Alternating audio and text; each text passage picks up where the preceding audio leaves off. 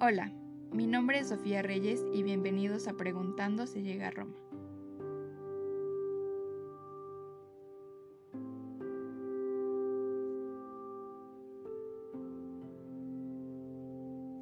El día de hoy hablaremos de violencia sexual. Esta es cualquier acto sexual cometido contra la voluntad de otra persona, ya sea que ésta no haya otorgado su consentimiento o que no lo pueda otorgar debido a ser menor de edad, sufrir de alguna discapacidad mental, encontrarse intoxicada, dormida o inconsciente, bajo el efecto del alcohol o de las drogas. Independientemente de ello, no es culpa de la víctima.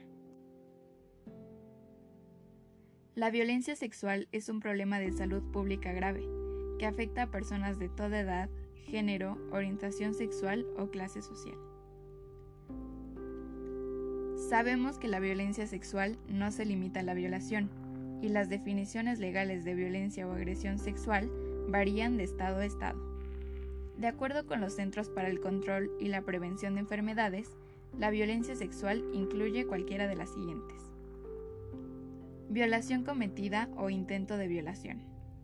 Forzar a una víctima a penetrar al perpetrador o a alguien más. Presionar a una víctima a que sea penetrada.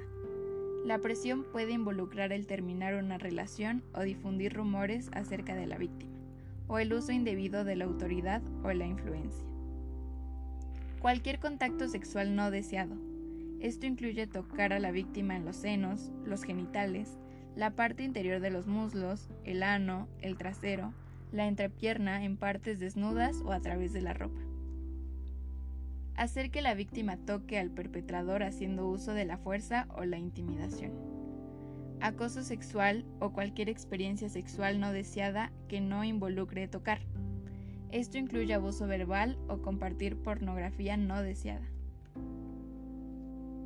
Cualquier contacto o actividad sexual, física o no física, requiere que ambas personas estén de acuerdo de manera libre, clara y voluntaria.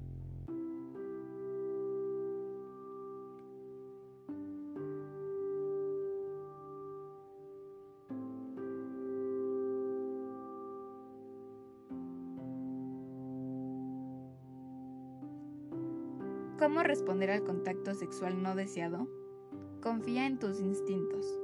Si algo parece no estar bien o te incomoda, es porque no está bien. Está bien dar excusas o mentir para que puedas salir de la situación.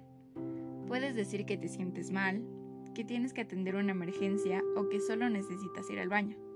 Si puedes, llama a alguien de confianza.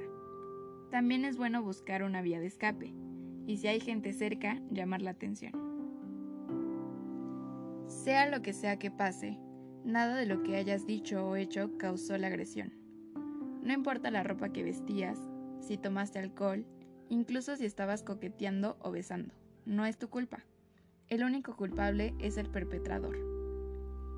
Después de sufrir una agresión sexual, es posible y normal sentir confusión, enojo o desesperación.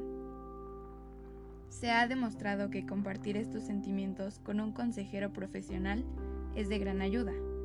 Hablar con un consejero puede ayudarte a saber cómo manejar el estrés y superar lo que has experimentado. Sanar física y emocionalmente requiere de tiempo, así que recuerda, no estás sola.